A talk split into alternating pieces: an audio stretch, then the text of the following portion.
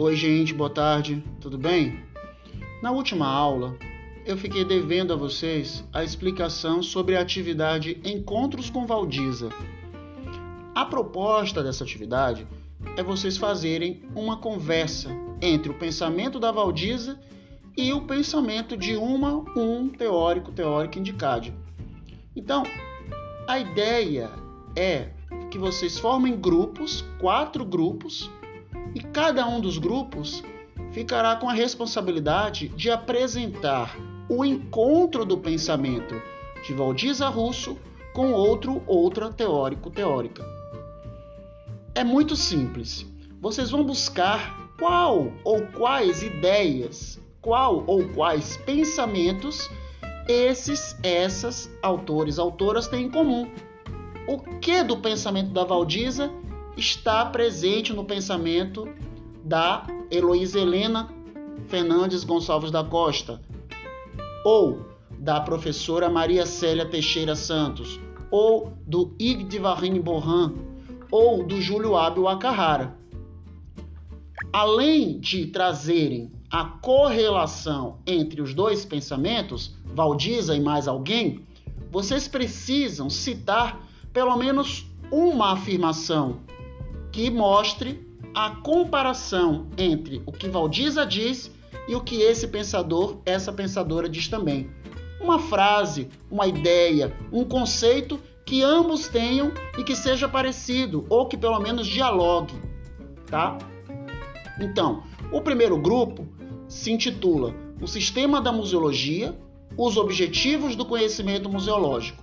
Aí, nesse grupo, teremos a apresentação do diálogo entre o pensamento da Valdiza Rússio e o pensamento da Heloísa Costa. O grupo 2, texto museológico, o contexto cultural e as ciências humanas, apresentará o diálogo entre Valdiza Rússio e a professora Maria Célia Santos. Já no grupo 3, teremos Museologia, Comunidades e Identidades, quando Valdiza irá conversar, a partir de vocês, com o pensamento do Ig de Varine Borran. Já o grupo 4, vocês estabelecerão uma ponte entre o pensamento da Valdiza e o pensamento e a produção intelectual do Júlio Abe Wakahara. O tema do grupo 4, Musealidade decolonial Pensamento Museal Contra-Hegemônico. A título de informação, o Júlio Abel Akahara é um intelectual né, falecido, saudoso, né, que não costumava, não gostava de escrever.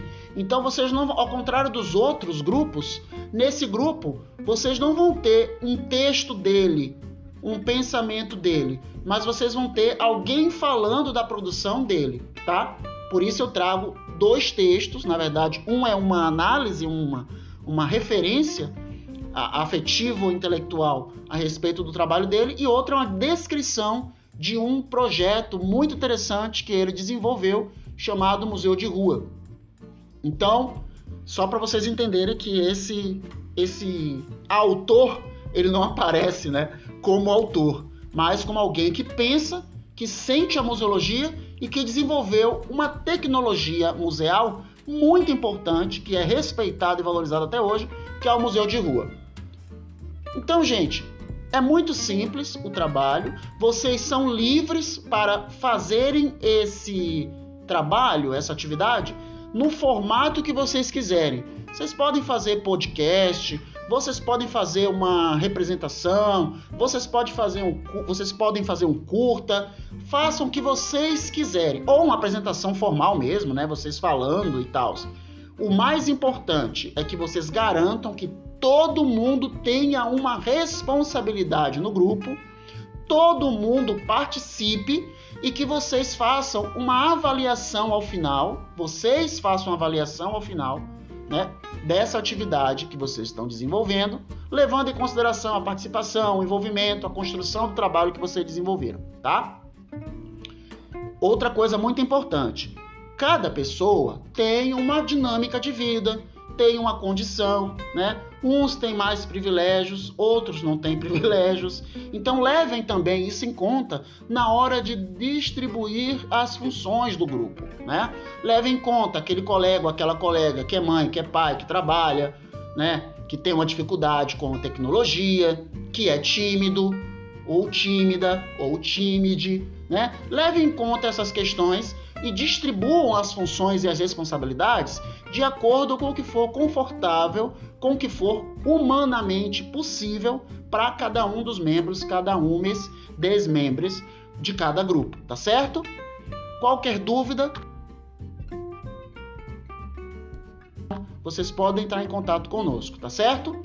Na próxima aula, antes de começarmos a aula, eu dou um pouquinho mais de explicação para vocês, mas é basicamente essa atividade. Vou mandar para vocês por escrito, né, um roteiro dessa atividade com os textos que vocês deverão ler. Tem um texto base, que é o da Valdiza Rússio, né?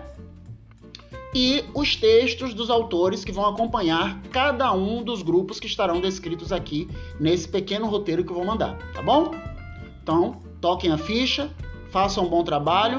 Essa é uma atividade de avaliação e o que vai ser observado é como vocês conseguem articular os dois pensamentos com a museologia contemporânea, com a ideia da disciplina, que é trazer para a contemporaneidade elementos, informações, conceitos, ideias produzidas por intelectuais do campo da museologia, de outrora e de agora. Ok? Um abraço para vocês, um bom trabalho.